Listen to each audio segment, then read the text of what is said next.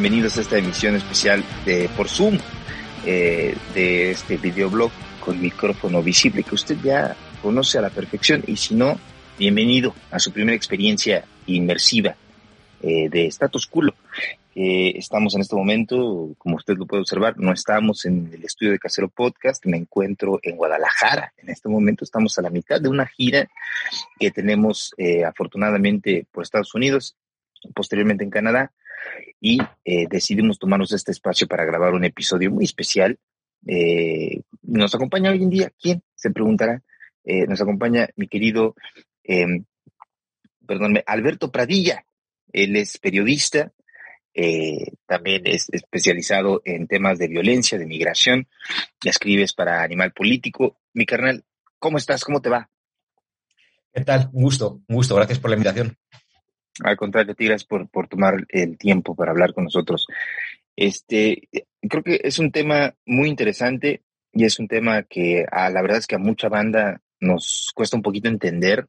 Obviamente son, son muchísimos los factores, pero el principal creo que llama la atención de la banda en México es cómo está el tema de las caravanas migrantes centroamericanas que tienen que buscar asilo en Estados Unidos, pero esperan en México la resolución que les da el gobierno gringo.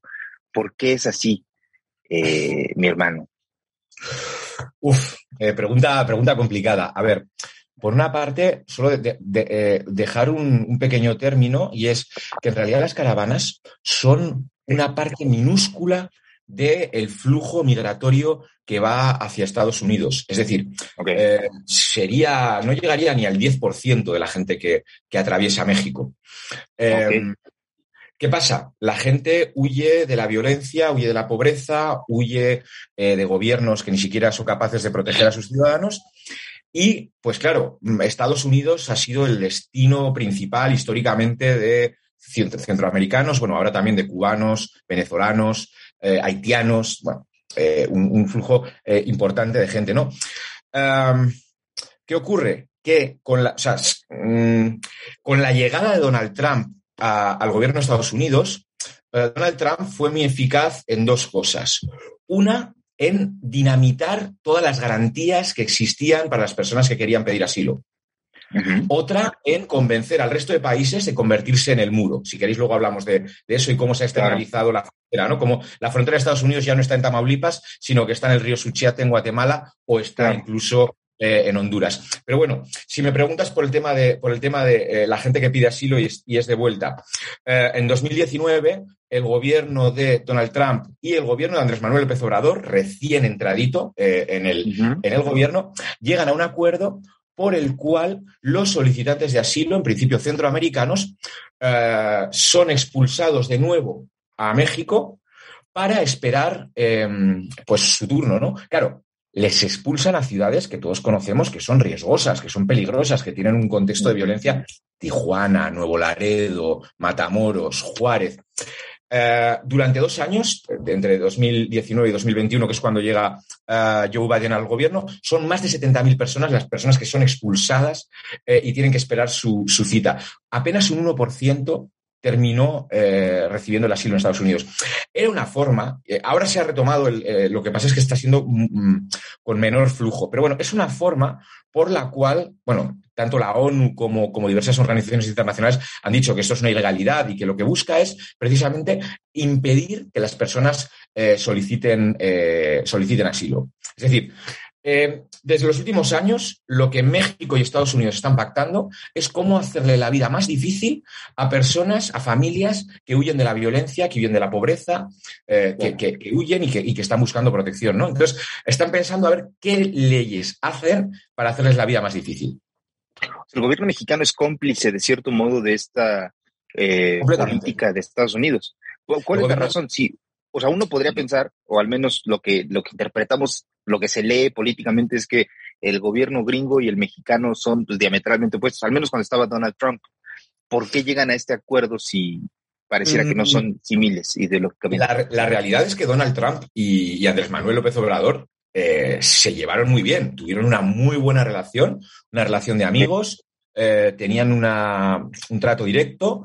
Eh, que uno puede entender también, digo, que la obligación de un presidente en realidad es llevarse bien con sus vecinos, es decir, en esa parte es, comprensible. Sin embargo, creo que aquí México ha jugado un doble, un doble juego.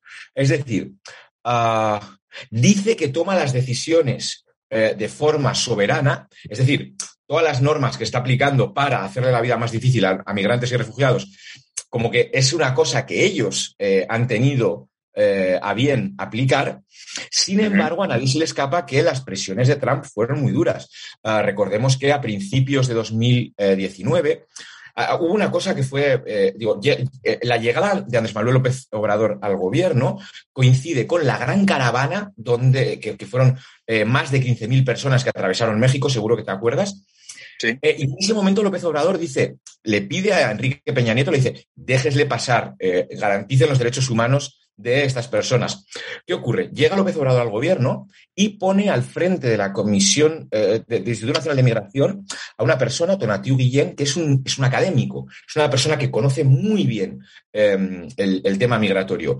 Llega una segunda caravana en enero de 2019, 10.000 personas, y se les ofrecen tarjetas de residente por motivos humanitarios. Es decir, en lugar de dar palos, lo que se hace es regularizarles, algo que no se había visto en la historia. ¿Qué pasa? Que esto a Trump no le sienta bien. Y entonces Trump lanza una amenaza, dice, si ustedes no frenan la migración, voy a ir subiendo un 5% progresivamente los aranceles de importación de México. es un chantaje eh, brutal. ¿Qué ocurre? Que México termina plegándose. Pero no solo termina plegándose por obligación, sino que termina adoptando el discurso de que es imprescindible frenar la migración, frenar eh, eh, el tránsito de centroamericanos, de, venezolanos, etcétera, etcétera. Entonces, eh, bueno, pues empiezan a implementar estas leyes, eh, quédate en México, ahora también está el título 42, que es con la excusa del, coronavirus, todas las personas que cruzan de forma irregular las expulsan directamente a México. O sea, guatemaltecos, hondureños, salvadoreños, les, dan la vuelta. Entonces, pues, pues sí, lamentablemente México ha tomado el papel de cómplice necesario eh, para impedir el paso de, centroamericanos. Pero fíjate, hay una cosa que a mí me parece que es perversa. México es expulsor también. De hecho, el 50% más o menos de las personas que son detenidas en la frontera de Estados Unidos son mexicanas. Entonces se da la, se da la, perversión de que un país que, no es capaz de eh, mantener a su población, es decir, que, tiene la, mucha población tiene la obligación de salir, migrar o de salir a pedir asilo, porque fíjate ahora mismo, por ejemplo, los, los albergues de Tijuana están llenos de, eh, mexicanas y mexicanos procedentes de, Michoacán, de Guerrero, eh, de Zacatecas. Entonces, un país que ni siquiera es capaz de garantizar la protección de toda su población se convierte luego en el policía a sueldo de Estados Unidos, ¿no? Es una lógica perversa un poco del el penúltimo contra el último. Como tú estás un poco peor, te voy a joder la vida. Claro. Y esto, eh, digamos que, además de, como bien comentabas, que al, cuando empieza la administración de Trump, eh, llevan a cabo estas medidas para poder evitar o hacer más difícil el, pues la solicitud de asilo de, personas en Estados Unidos, eh, ¿no se ha revertido con la llegada de Biden al, poder o intentan hacerlo o no les interesa o se hacen mensos? ¿Cuál es ah. la, visión que tiene este gobierno? Fíjate que Biden eh, hizo una cosa, digo, Biden, hay, un avance respecto a Trump, no es un racista, eso está bien. Convendremos en que es una. pues está bien, ¿no? es una ventaja competitiva. Sin embargo, Biden ha, ha estado utilizando eh, todas las políticas que, em, que aplicó previamente Trump. La única que eliminó fue la, esta, esta que hablábamos de quédate en México, la que expulsaba a los, a los solicitantes de asilo, la eliminó, pero luego tuvo la obligación de, y, de hecho tuvo un plan para, eh, para traer a estas personas que habían sido expulsadas para poder incluirlas en Estados Unidos. Porque tú piensas que estás, dentro de esas 70.000 personas, muchas sufrieron en México secuestros, eh, extorsiones, o sea, estuvieron en unas condiciones terribles. Eh, recuerdo que, por ejemplo, ah, en Matamoros una, había un campamento ahí a orillas del río Bravo, que había unas 3.000, 4.000 personas que vivían en condiciones completamente eh, inhumanas, ¿no? Entonces, cuando llega Biden, lo primero que dice es, quitemos este campamento, eh, eh, recojamos a estas personas y que entren a Estados Unidos. ¿Qué ocurre? Que un juez estadounidense obligó a retomar este programa. Entonces ahora este programa se está, está, está funcionando nuevo, aunque de forma mm, pues mucho más limitada. Pero luego el resto de políticas eh, que, contravienen todo tipo de normativa, como, como, el título 42, que te decía que es en realidad lo mismo, es expulsar a la gente y no darles la oportunidad de pedir asilo. O sea, el, título 42 ni siquiera tienes la oportunidad de pedir asilo. Ah, pues, pues lo que ha hecho Biden ha sido perfeccionar eh, lo que había hecho Trump. Es decir, eh, ahora o sea, Trump lo que hacía era expulsar a la gente directamente a, México. Ahora lo que está haciendo, lo que, lo que empezó a hacer Biden era mm, deportarlos, o sea, bueno, moverlos en avión a Tapachula o a Villahermosa, donde los atrapaban la gente del Instituto Nacional de Migración Mexicana y los ponían eh, en la frontera con Guatemala. O sea, en una especie de deportación en cadena completamente irregular. Entonces, ¿ha cambiado? Pues en realidad, lamentablemente, las condiciones de vida para migrantes y solicitantes de asilo no han mejorado. Em, México dijo que iba a tener, aparte, o sea, una cosa es los Estados Unidos, pero México dijo que iba a tener, tuvo muy buenas palabras, pero la realidad es que México es un, pues el cómplice de eh, las vulneraciones que, de derechos, a los derechos humanos que se perpetran contra esta población.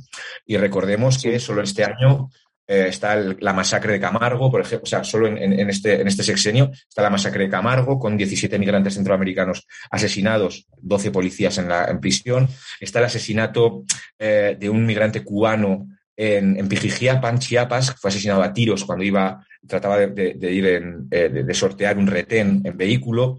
Esto es algo que ha ocurrido en muchas ocasiones. Y luego las caravanas han sido también reprimidas a golpes, ¿no? Entonces, la situación de la migración ahora mismo en México eh, pues, pues las condiciones de vida son terroríficas. Hay una, hay creo que también una parte de la, de la, la, visión que tiene, eh, es más bien, o sea, públicamente hablando, lo que he notado más bien es que en nuestro país no hay una línea discursiva en el gobierno, al menos que se repita constantemente, como muchas otras que repite el presidente todos los días, sobre la migración en el país. Y es cierto que se reciben muchísimas caravanas y han habido demostraciones públicas de ciudadanos eh, totalmente este, xenófobas y, expresándose en contra de la llegada de, de, migrantes, tanto centroamericanos como de cualquier lugar. Y es cierto que en el país lo que se ha cuestionado y lo que se ha criticado por años de la política migratoria estadounidense, como bien mencionas, hoy en día se implementa también en el país y somos un país que está haciendo exactamente lo mismo que Estados Unidos hizo básicamente con mexicanos durante años cuando se incrementaron las, migraciones de nuestros ciudadanos para allá. Y no hay una forma en la que nosotros como, digamos, personas de a pie, podamos abrir el diálogo público porque no hay una postura oficial realmente. O sea, que yo recuerde, el gobierno prácticamente no menciona el tema públicamente. Yo, yo, yo, mira, en eso lo que creo es que la posición política de México es, es, es la del cinismo. Es decir, eh, lo que, lo que, cuando sale, sale Andrés Manuel hablando en, la mañanera y diciendo, eh, es que les, les, les, les, impedimos llegar al norte por su bien. Casi prácticamente están diciendo, no, es que les pegamos por su bien. Eso es un de un cinismo eh, terrible. No, no, o sea, no se les está reprimiendo por su bien, se les está reprimiendo por mandato de, Estados Unidos. Y creo que hay, un discurso, eh, pues eso, muy cínico en el cual se infantiliza a los migrantes o se los convierte, o sea, como, como, que, como que fuesen personas engañadas o como que fuesen víctimas de redes de trata. ¿Qué ocurre? Que Fíjate, eh, y, esto tiene que ver con las caravanas. Es decir, las caravanas desde 2018 eh, lo que la caravana hizo fue visibilizar eh, algo que estábamos, o sea, que estaba ocurriendo en el subterráneo. Es decir, los migrantes habitualmente estábamos acostumbrados a que se subiesen a la bestia, a que paguen a un pollero y se endeuden para toda su vida, como los 55 que, murieron en, Tuxla eh, a finales del año pasado. Estábamos acostumbrados a, a que vayan por, por las veredas rodeando las garitas del Instituto Nacional de Inmigración, sean extorsionados, eh, sean secuestrados, sean asesinados, sean violadas.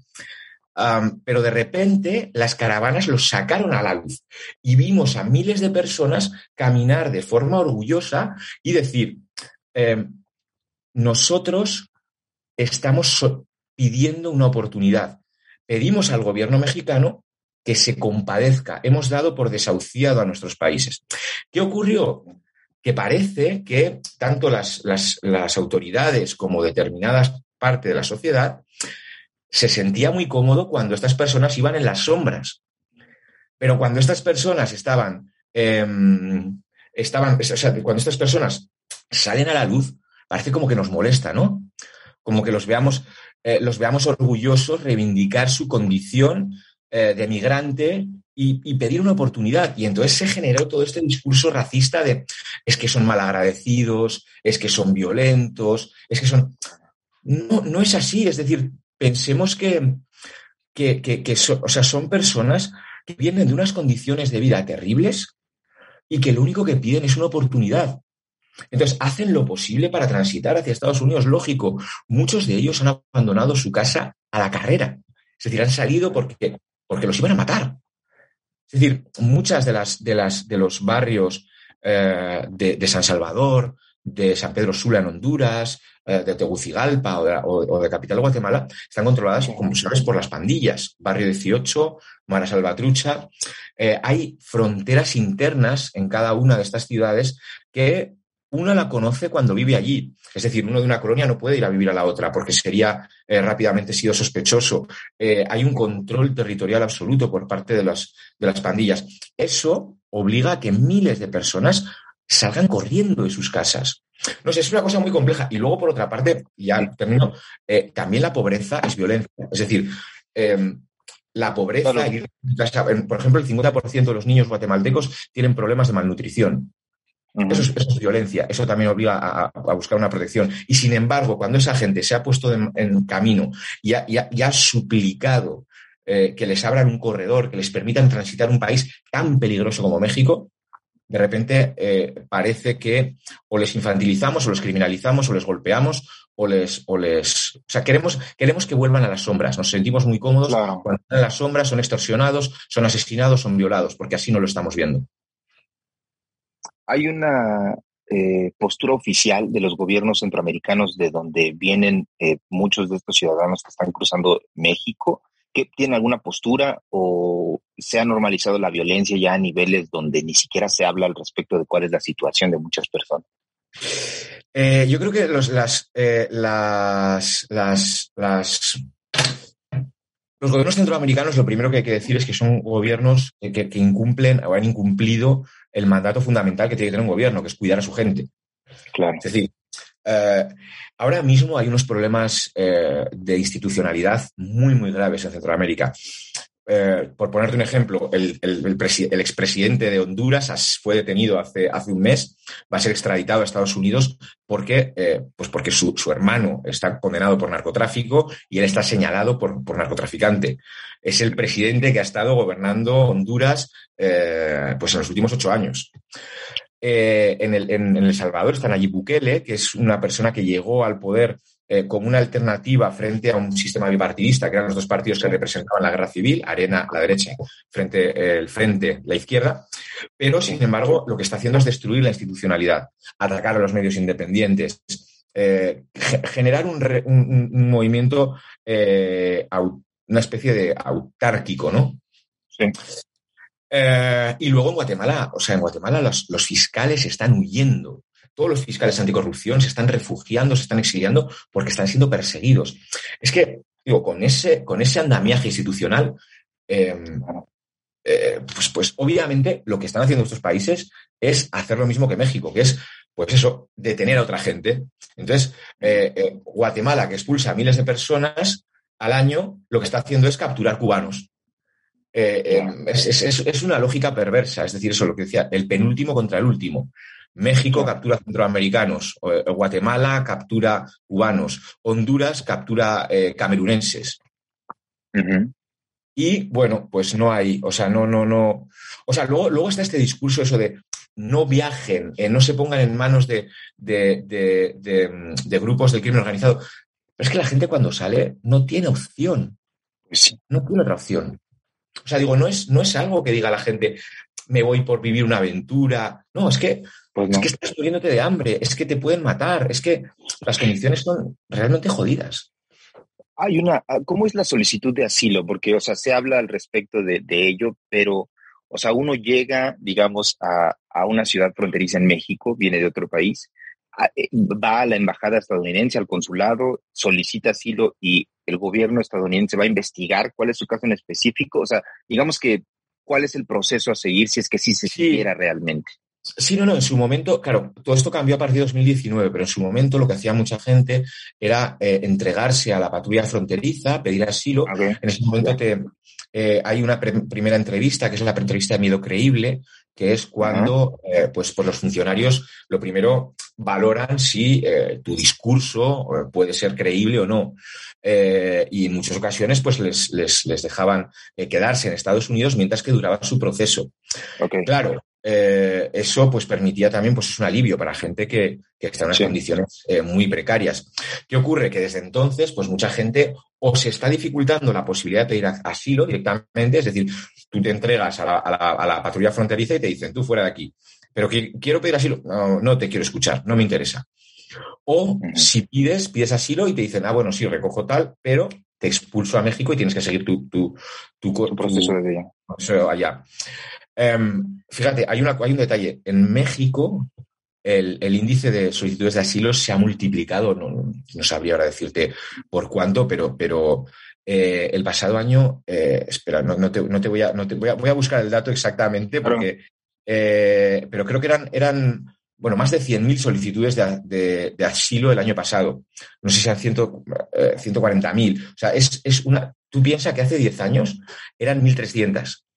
O sea, es decir, se ha multiplicado. México no solo es un país de tránsito, sino que también está siendo ya un país de, de, de acogida.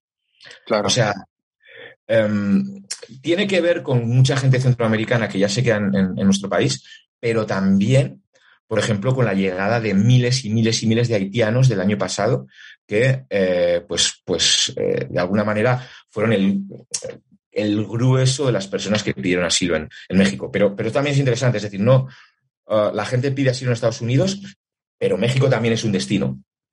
Sí, claro. Este, ¿en, en qué momento inició eh, la política estadounidense?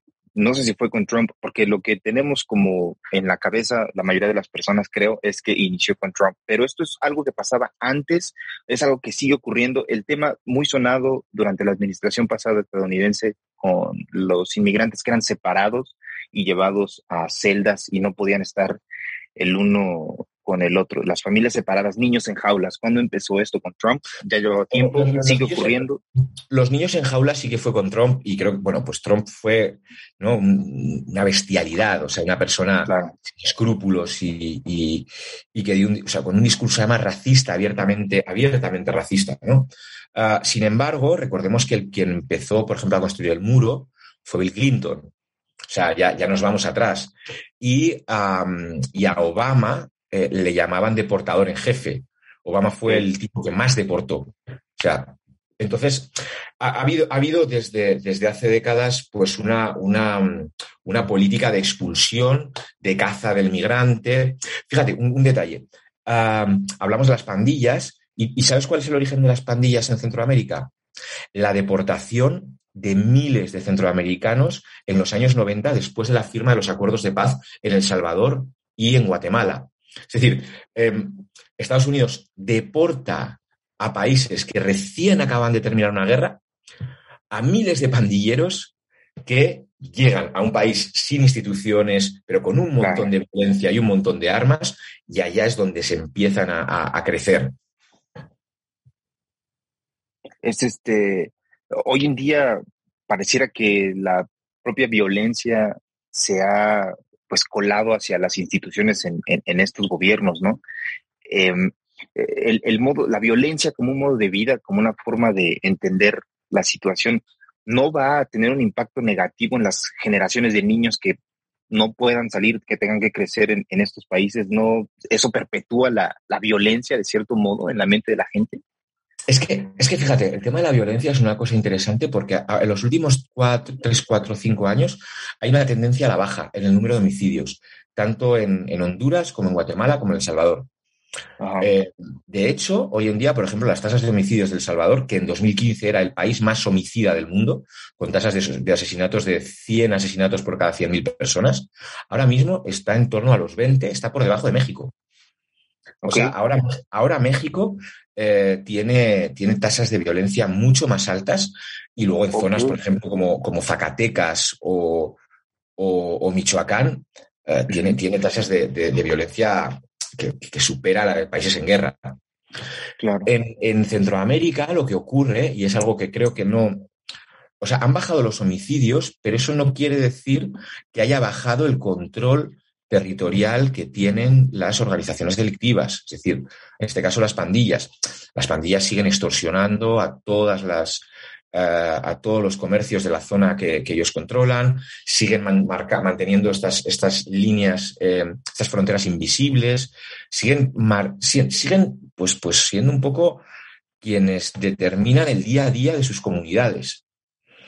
Entonces creo que, aunque los homicidios hayan bajado, estoy seguro que tiene que ver con una lógica, una lógica interna de las pandillas. Es decir, ellos deciden cuándo matan y cuándo no. De hecho, justo estaba viendo que hoy concretamente eh, en El Salvador se había disparado, había, había habido, ten en cuenta que El Salvador es un país de 7 millones de habitantes, había habido 15 eh, homicidios en lo que llevamos de día, cuando ahora se había conseguido bajar a 2, 3. 15 homicidios en un día, ¿por qué? No sé, tendrá que ver con lógicas eh, bueno, que, que, seguro que hay colegas, hay, hay, aquí sí que recomiendo leer a los compañeros y las compañeras del Faro, por ejemplo, eh, la gente de Factum, que es gente que, que, llevan muchísimo tiempo explicando la violencia y que, y, que, y que nos ayudan mucho a entender qué es lo que ocurre allá, ¿no? Y que además están siendo perseguidos por su gobierno. Antes de la caravana de migrantes esta que comentabas, eh, fue en 2018, ¿no? 18, sí, 12 de octubre, 12 de octubre de 2018. Eh, había habido un fenómeno similar de visibilización tan masiva de la migración que pasaba por México, no de mexicanos, sino de otros países antes de esta caravana de 2018, o es fue el primer evento, digamos, que, que, visibilizó este tema? Bueno, yo recuerdo que en 2014 hubo la, la denominada crisis de los niños migrantes, eh, que Obama lo calificó como una crisis humanitaria, de repente miles de, niños, niñas y adolescentes eh, pues, pues aparecieron ahí en la, en la, frontera, bueno, no aparecieron obviamente, se trasladaron para, para, cruzar Estados Unidos. Y recordemos que durante inicios de, el inicio del siglo, la bestia, el tren que atraviesa México de, sur a norte, ha sido el símbolo del, de, la, migración centroamericana. Pero no es algo que, que, sea nuevo, o sea, recordemos, por ejemplo, los Tigres del Norte tienen la canción Tres veces mojado, por ejemplo, y es una canción de los años 80. Claro. esto es algo que ha habido, y fíjate, recordemos que en la, en la guerra, eh, por ejemplo, la guerra de El Salvador o la guerra de Guatemala, pues México fue, fue receptor de refugiados, pero a su vez mucha gente subió a Estados Unidos. Entonces, esto es un flujo que siempre ha existido, ¿no? Siempre ha existido el, el tema de gente que está escapando de situaciones que le permiten llevar una, una vida plena. ¿Hay posibilidad o tú ves viable eh, que el gobierno mexicano en algún punto decida abrir, o sea, no tanto para hacer eh, un puente hacia Estados Unidos, sino un país receptor de migrantes para darles oportunidades, para darles un espacio, entre comillas, seguro si están buscando salir de sus países? ¿O crees que siga esta medida, esta política de, represión? De, Yo creo que es, muy difícil porque la política de, México está vinculada a lo que determina Estados Unidos. Es así. Es, no, no, no, recuerdo quién era lo que decía, lo de tan, eh, tan, lejos de Dios y tan cerca de Estados Unidos. No recuerdo quién, fue el que lo dijo. Pero, hombre, digo, no, tiene que ser fácil tampoco tener este vecino, ¿eh? eh em, es un vecino incómodo, molesto, que, manda mucho. Entonces, digo, no, se puede cargar todo también. O sea, me, me parece que entiendo, o sea, yo también creo que bueno, tanto López Obrador como los presidentes han tenido que tomar decisiones complicadas, pues porque, pues porque tienes un vecino, pues que es la principal potencia eh, mundial y que además, mm, pues, pues tiene, tiende a considerar que América Latina es su patio rasero, mucho más México y Centroamérica. Que ahí está buena parte del origen de todo esto, es decir, o sea, ¿por qué la gente emigró? ¿Por qué ha habido ciclos de violencia? Pues Estados Unidos tiene su responsabilidad también los golpes de Estado de los años 50 en, Guatemala, eh, las, las, las, lamentablemente llamadas repúblicas bananeras, que eran impuestas por, por, por, las, por las empresas bananeras estadounidenses. Por, por, eh, entonces, todo esto no se puede entender si no se hace una retrospectiva, se ven las, las dinámicas económicas, las dinámicas de, eh, de, colonialismo, las dinámicas de explotación, de despojo, de élites extractivistas, de, bueno, de un montón de cosas que no se van a resolver ni mañana ni pasado. O sea, México básicamente no es independiente en cuanto a su política migratoria, depende siempre de Estados Unidos. Pues lamentablemente no, pero es que además o sea, obviamente tiene el mandato de Estados Unidos, pero es que además México también depende mucho de los migrantes. Es decir, eh, no sé cuál es el porcentaje del Producto Interno Bruto de, las remesas, pero son, pero hay muchas familias que viven de las remesas. Claro. Es decir, mm, es que la, vinculación entre México y Estados Unidos es muy fuerte. Y, y, pues lamentablemente llevamos, estamos en una época en la que pues, pues Estados Unidos está presiona mucho para que México ejerza de policía. Claro. Ha habido, además de los señalamientos de organizaciones internacionales de la ONU, eh, alguna sanción que se haya intentado implementar a México por estas políticas tan, de la verde que está llevando a cabo? Pues, mira, me parece una muy buena pregunta y la verdad que no, ahí me pillas.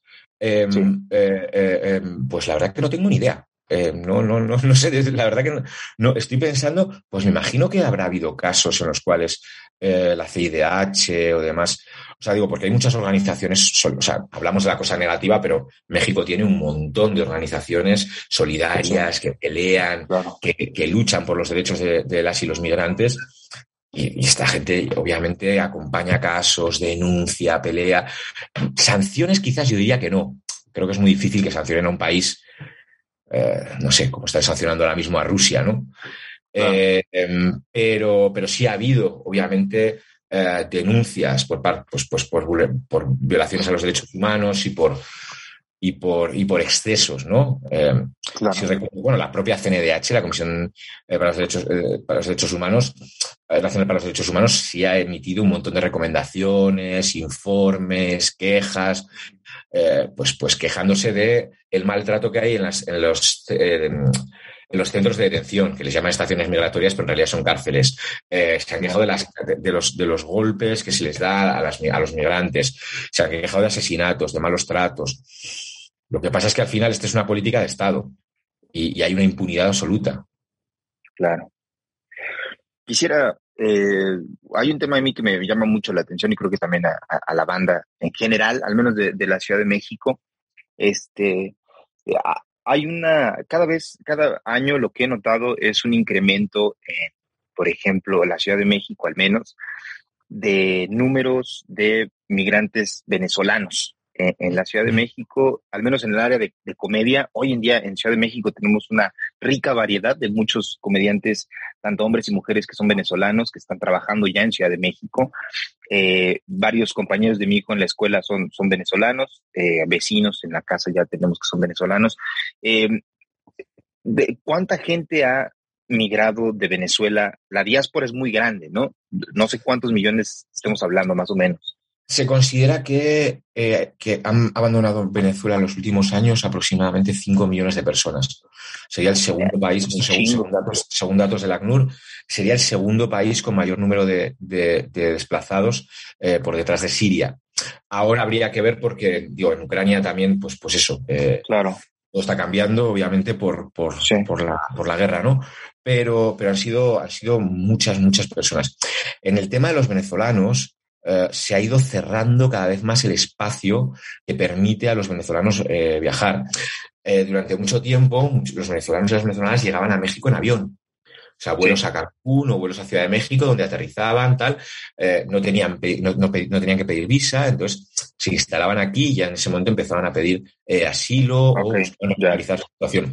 Ahora les han ido cortando en todo el continente, les han ido cerrando el tema de la visa. Pero los gobiernos eh, receptores o el gobierno venezolano. Sí, el gobierno de México, por ejemplo, ha impuesto visa ahora mismo a los, a los, a los venezolanos. Claro. Pero es que ocurre, estamos viendo ahora mismo un fenómeno que no veíamos hace un año. Y es que cada vez hay más familias venezolanas que, están que llegan a, México a través de la ruta terrestre. Es decir, atravesando el tapón del Darién. El tapón del Darién, sabes que es una selva que está ubicada entre Colombia y Panamá son entre cinco y siete días de caminata a través de la selva. Un lugar terrible, peligroso, con bandas. con, con, bueno, pues una selva, digo, lo que es sobrevivir a una selva. Lo que, lo que antes tenían que hacer, lo hacían en avión. Claro. Yo me he encontrado cada vez más familias que han tenido que pasar toda esa miseria caminando y jugarse la vida, eh, pues, pues casi desde el origen, ¿no?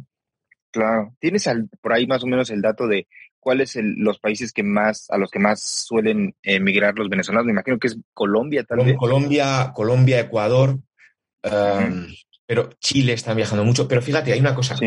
Eh, el año pasado, no sé si recuerdas que hubo un momento en el que entraron, uh, había unos 15.000 eh, haitianos en la frontera, ahí en, en, en Ciudad Acuña, que es, es un pueblito sí. que está ahí en la frontera de Estados Unidos, ahí en Río, en Río, en Río Bravo. Sí, eh, sí, sí. 15.000. Eh, había en el cono sur, eh, había unos 200.000 haitianos, se pusieron en marcha, se calcula que unos 60.000, que pasaron muchos de ellos por, por, por México. Uh -huh. Tú piensa que hay 5 millones de venezolanos en la diáspora. Imagínate qué ocurriría solo si suben un 10%. Es decir, estamos hablando de, eh, y, y, y, claro, lo que están haciendo los países es ponerles más dificultades a gente que está eh, huyendo de unas condiciones, pues de una crisis claro. política terrible, de unas condiciones eh, de vida muy graves. entonces, sí.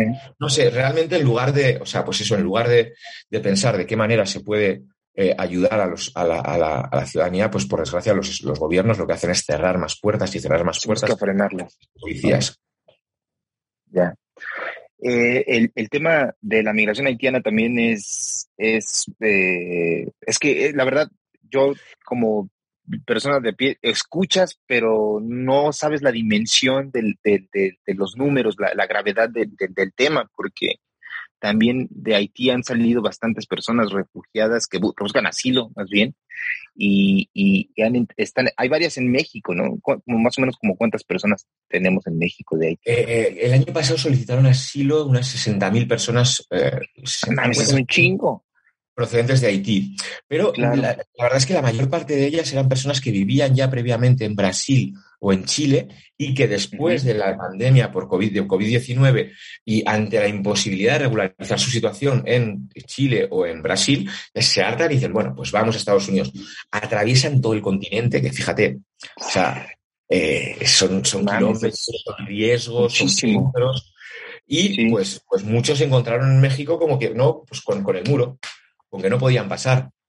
Claro. Eh, pero hay que pensar que Haití es un país, es el país más pobre de, de, de la región. Eh, sí. En 2010 hubo un terremoto eh, que lo dejó, lo dejó destruido y no se ha recuperado. Sí. Ahora, recientemente tuvo, este, el verano pasado volvió a tener otro y con esta inestabilidad política tremenda, ¿no? Recordemos que el año, el verano pasado eh, asesinaron al presidente. Sí. Y luego hay presencia de grupos armados por las calles eh, que tienen también una, pues una, especie de pandillas que tienen mucho control eh, territorial, ¿no? Entonces, claro, es una ciudad, o sea, es un país del que la gente huye, claro, y quiere ponerse a salvo y quiere. Claro. Es pues lo que, los que cada una y cada uno de nosotros y nosotras haríamos, ¿no? América Latina, algunos países en algún momento, en algún futuro, digo, esto ya es más eh, por pedirte eh, una, una, opinión personal, pero ¿crees que en algún punto se vea una distopia en la que la regla sea el crimen y, y, y, el Estado de Derecho caiga, vaya cada vez más en declive o crees que mejore? ¿Qué se puede hacer para.? No, no, no, digo, no, no, voy a decir, no voy a decir nada, no voy a hacer, no voy a hacer que se, inter, se interprete como, un, como una falta de respeto a mi, a mi país de acogida.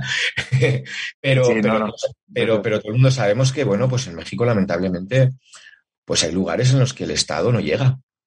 Y claro. donde no llega el Estado llegan, llegan otros grupos, otros actores, que es algo, digo, que no es tan fácil como decir en los grupos de malvados armados que controlan, o sea, es todo permeable, está la corrupción, eh, dónde empieza una cosa y dónde termina la otra. Eh, creo que, creo que, pues por desgracia, pues eso, hay mucha impunidad, hay mucha falta de Estado, el Estado es, con, es concebido solo como algo represivo, no como sí. garante de derechos, de derechos de educación, de sanidad. Mm, creo que falta mucho, ¿no? Eh, sí, lamentablemente falta mucho. Eh, y, y, y, bueno, pues yo, yo, yo tiendo a ser siempre muy pesimista, entonces no, no, no. Sí. no se ve una, una salida, digamos, clara. entiendo que luego las cosas mejoran en algunos sitios, en otros no sé. el, ser humano, pues, pues al final tiene su capacidad de adaptación también. Pero sí, no, no sé, no, no, no, no, no, no estoy ahora en, el momento más optimista de mi vida. Claro. Sí, entiendo que a fin de cuentas es, es un tema, se entiende la, la, la, el pesimismo muchas veces también de, la, de, de varias personas. Es, es, un tema bastante complicado, es un, eh, creo que tiene muchísimo que ver también con el legado histórico de, de, la región en general, eh, el, tema de, de la, la, precarización de, de, la sociedad, pero al mismo tiempo creo que eh, la banda puede aspirar a intentar en el modo en que, en que pueda hacerlo, refugiarse en, en, el tema de las artes. Creo que en ese sentido también el arte, el entretenimiento son métodos para poder intentar no olvidar sino reformar el pensamiento que uno tiene al respecto del lugar en el que vive y poder intentar cambiar o mejorar o tener una... Y construir, y construir, narrativas alternativas, construir espacios donde, donde las chicas y los chicos jóvenes tengan otro referente que no sea el de la violencia, el, de, del dinero fácil, el de, la, también pues, la precariedad. O sea, sí, sí, coincido contigo por completo. O sea, hay espacios y hay, hay, hay o sea, hay, historias muy interesantes y, por ejemplo, yo tengo un amigo en, San Pedro Sula, que antes fue, considerada la ciudad más violenta del mundo durante mucho tiempo. ellos, ellos entran a, los jóvenes eh, a través del hip hop. Y, y, la verdad es que hacen un trabajo increíble en, en muchas colonias eh, precarias, colonias populares, colonias donde no entra el Estado, donde la única, eso, la única presencia del Estado es la de un policía que le amenaza a, a los, las chicas que están allá y ellos, pues a través del hip hop, a través del breakdance, a través de, de las, de, la, de la cultura popular, pues, pues construyen otras narrativas y construyen eh, comunidad, ¿no? Una comunidad eh, piensa en, en, en, superarse y, en, y, en, y piensa en, en el apoyo mutuo, ¿no? Sí, Así es. Verga, qué, qué, qué, qué tema, la verdad es que es, muy interesante. Ojalá, ojalá, eh, ahora que estemos de, regreso ya en Ciudad de México, podamos eh, agendar una, si tú gustas ya en vivo, en, ahí en el estudio, seguro, seguro, extendernos más. Sí, sí, sí, extendernos más en la plática y que la banda también se meta de lleno en el tema, que es un tema que nos atañe a todo el mundo. Eh, muchas veces en México tenemos la mala creencia de que solo es algo que le pasa a las personas mexicanas que van a, a Estados Unidos porque el diferente de migración que tenemos, pero es de toda América Latina. Entonces, muchísimas gracias, Alberto, te, lo agradezco mucho, gracias por acompañarnos. Este, mi querido Chine, gracias también por estar ahí presente en la sombra, pero presente durante toda la grabación. Eh, gracias por, por, por el tiempo, le agradezco a usted que está viendo el episodio y nos estaremos viendo próximamente en vivo, esperemos ya de vuelta en el estudio cuando regresemos de la gira y le mando un respetazo. Muchísimas gracias.